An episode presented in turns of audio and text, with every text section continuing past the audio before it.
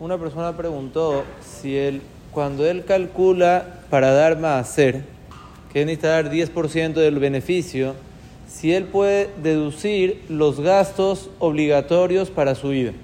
Él tiene gastos esenciales, exacto lo que él necesita gastar para él vivir, para mantenerse, si él puede deducir eso y después de eso contar el beneficio y dar un 10%, o eso ya incluye en el beneficio. En el Shut Abkat Rogel, que es el Shut que nosotros decimos que lo escribió él, Bet Yosef, él trae una teshuva y la Knesset Agdolá la trae en nombre de Ripima Titiau Toryesh, que ellos opinan que la persona sí, para contar el maaser, primero paga lo que él necesita obligatoriamente para su vida y después de ahí cuenta él 10%. Entonces, según esto saldría que la persona sí podía hacer esa forma. ¿Cuál es el problema? El Brique Yosef y el Beti Noshel Shlomo, los dos traen y dicen que esa Teshuvah es un error, que no se sabe ni quién la escribió, si es correcta la Teshuvah. En la misma Teshuvah, el que la lee ve que hay contradicciones.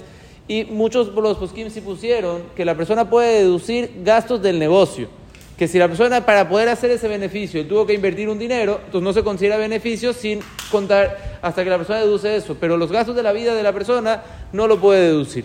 El Shevet Alevi y el Yehavet Dateyas Pascule Maase, ¿cómo hacer con esta discusión? Ellos dicen así: si la persona, si él va a dar el Maaser, va a tener que pedirse de acá para poder, eh, para poder mantenerse, en ese caso él sí puede deducir primero todos los gastos de su día a día y después de ahí contar el máser. Pero si la persona puede dar el máser y él no va a tener que ir a pedirse de acá para mantenerse, en ese caso que cuente el máser de beneficio sin contar los gastos que la persona tiene para mantenerse el día a día.